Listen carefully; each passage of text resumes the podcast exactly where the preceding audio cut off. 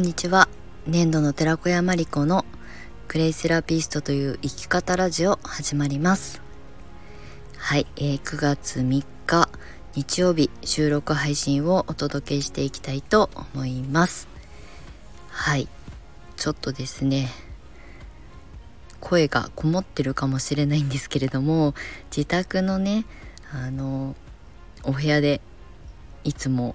収録してるんですけれども扉1枚向こう側にリビングがあって両親がねテレビを見てたりとかするのでちょっとね音を遮るためにクローゼットの 一部を使ってねこもってあの収録を撮っております。はい。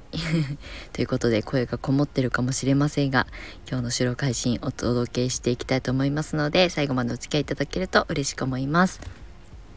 はい。で、えー、今日のお知らせなんですけれども、えっ、ー、とですね、クレイカフェプログラムを今、ちょっとあの、リニューアルをしていて、えっ、ー、と、募集要項をね、あの、今精査しているところなので、えっ、とですね、まあ、今週、週明け週はい初めの頃に あのお知らせができると思います。クレイカフェアンバサダーの募集を、えー、リニューアルしますのでそちらの内容がちゃんと固まり次第、えー、お知らせさせていただきたいと思います。はい。でえっ、ー、ともう一つがなんだっけ。あクレイとあのアートとということでアーシングアートのうんまあ講座というかまあ、習い事の一つにということで新しくスタートする予定のクラスがあります。はい、今そのクラスの募集要項なんかもまとめておりますのでちょっとお待ちいただけると嬉しく思います。であともう一つあの、えー、ドロイクレッスンドロイク講座、うん、ちょっと名前がねまだあの定まっていないんですけれどもまあドロイクっていう言葉を使ってクレイセラピーとかまあ、あの自然療法とか、まあ、お塩のことだったりとかっていうことに触れられる講座をね作ろうと思っているので、まあ、そういったあの講座新しい私の年度の寺子屋のオリジナル講座として発信していきますので、はい、あのもしご興味ある方がいればあのお待ちいただけたら嬉しく思います。はいということでお知らせというか今準備してますよという予告になりました。では本題に入りたいと思うんですけれども今日の本題はですねえー、っとタイトルをこの収録を撮ってる今 まだ浮かんでいないんですが、まあ、あの自分の理想のねあの姿をまあ、叶えるためにどういう人と関わっていけばいいかっていうことをねお話しようかなと思います。あのこれ私のまあ経験の中で感じたことなので正しいとか正しくないとかの話ではありません。えーと、私がですね2020あ2013年にクレイセラピストを目指そうって決めた時にまず最初にやったことは教室を探したんですよね。あの ICA 国際クレイセラピー協会っていうところの、まあ、カリキュラムに、えー、習ってクレイセラピストを目指そうって決めたんですけどじゃあそれを教えてくれる先生ってどこにいるのかなっていうねあの教会なので通信講座もあったのでその当時広告制作会社に働いていた私は本当にね週末も休みはあったけれどもとにかく仕事が忙しすぎてどこかに通学するとかねっていうのが難しくて毎週定時定時帝国に通うのは難しそうだなっていうふうに思っていたので通信講座がある教会を選んだんですね。ただ私の性格上通信講座が向いていない。なんでかっていうとすぐ怠けるから。なので、うん、まあ先生がいてくれた方がいいなって思ったのとあとその当時はねまだ今みたいにクレイセラピーのなんか発信者が本当に少ない時代だったのでやっぱりねそれを現場で経験してる方から直接学んだ方がいいなって思っていたので先生探しから始まりました。で先生探しをした時のポイントとしては2020あ なんで2023って言っちゃうんだろう2013年時点では本当にねクレイセラピストを育てる先生って本当に少なくてもうまあ限られた人しかいなかったんですよね。で何人かピックアップさせていただいて候補先生候補者 があのいたんですけれども私がその時に何をうん軸にして先生を選択したかっていうと私が、うんまあ、どういう生き方とかどういうライフスタイルを送りたいかっていうことを明確にした上でそれを叶えていそうな先生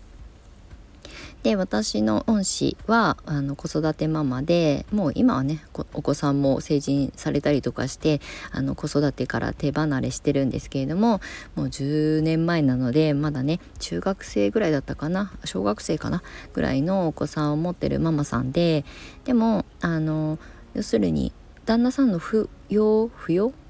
扶養扶養ですよね。にあの入ってるんだけれどもパートタイムで外にお仕事をしに行かなくてもクレイを教える教室業を始めて、まあ、それなりのあの見入りというかね収入を得るっていうことを実現していそうな先生だったんですよね。うん、でこれはあの私は会社を辞めて独立しているのであの生計を立てるっていうその数字的な目標値は違ったんですけれどもでも自分がやりたいことで自分の、まあ、時間とかお金とかに余裕を持つっていう意味では、うん、すごくこう近しい考え方というかねそのスタンスの先生だったのであもうこの人から学ぼうっていうふうに決めました。でまあその当時は東京都内に住んでいたのでまあ忙しいあの仕事の合間を縫って勉強しに行ける環境だったので距離もあのもちろんあの必要な条件だったんですけれどもでもねあのそれはその当時東京にしかあんまり先生がいなかったっていうことも大きく影響してると思います。うん、であの私が思うに自分がこうありたいとかこうなりたいとかこういう生き方を求めるっていうことが明確になればなるほどどういう人と関わってどういう人から学びを得たらいいのかっていうことは条件環境はちょっと横に置いといてこの人からどうやったら学べるかなっていうふうに考えるようになったんですね。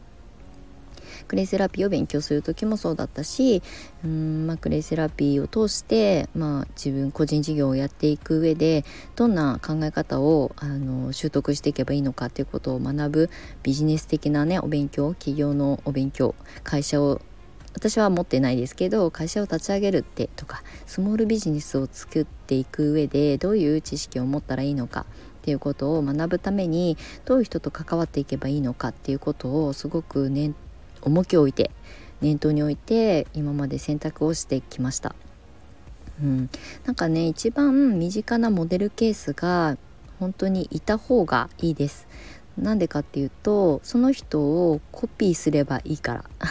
結構ね簡単なんですよねなんかねみんなこう自分のやりたいこと好きなことを仕事にするっていう時にすごく大きなあのもちろん大きな目標をね掲げるのはいいんですけどそんなにすぐにはね達成できないし簡単にはうまくいかないことだらけなんですよ。だけど身近な同じあの温度感とかその進むスピードだったりとか真似しやすい人とどれだけ距離を縮めておくかっていうことがとっても大事なんですねだから私は会社を辞めて脱サラして独立をするって決めたけど私の恩師は、まあ、子育てママで専業主婦でで旦那さんの扶養に入っていたとおそらく思うんですけれどもだけど多分自分であの自由になる収入は自分でちゃんとあの得ていた方だったんですね。それって会社を辞めて独立して生計を一人で立てなきゃいけない私と数字的な目標は違うけれどもまあ目指しているいるあの目標だったりとか実現自己実現しているものに関しては本当に一緒だったなっていうふうに思います。うん、なので何かを学びたいなと思った時とか何かこう発展させたいなとか拡大していきたいなって思う時っていうのは自分の理想とするあのちょっと先の未来を描いてくれてる人からあの学ぶこと。その人の近くにいること。がとても大事だと私は思っています。それは距離とか関係なくうんまあ本当に学びたかったら時間とねお金をかけてその人に会いに行くとか。近所で学べたらラッキーっていうのはもちろん私も思いますけどんなんかねその近所にいる人が同じあの方向性を持ってる人かどうかっていうのはまた別の話になってくるので。はい。なのであの近いからとか口座が安いからっていうのももちろん大切な選択の一つだと思うんですけれども、うん、私はどちらかというとこの人から学びたいからじゃあその距離を埋めるためにはどうすればいいのかとかじゃあその講座がちょっと高いなって思ったらその講座を受けるためにどうやったら資金繰りできるかっていうふうに考えて今まであの生きてきているのでなんかねそういうふうに考え方思考が持てることが持てるようになったことが私の成長にもつながったなっていうふうに思います。うん、なので私は結果、うん、何かを新しいことをチャレンジする時とか、うん、こんなことやりたいなと思った時になんかこう隣に座ってるお姉さんから聞くっていうよりももっと違うことやってて楽しそうにやっていてすごくこう苦労はしてるかもしれないけどそれを乗り越えてそうだなって思う人を見つけに行くっていうことをいつもあの結局何事も人なので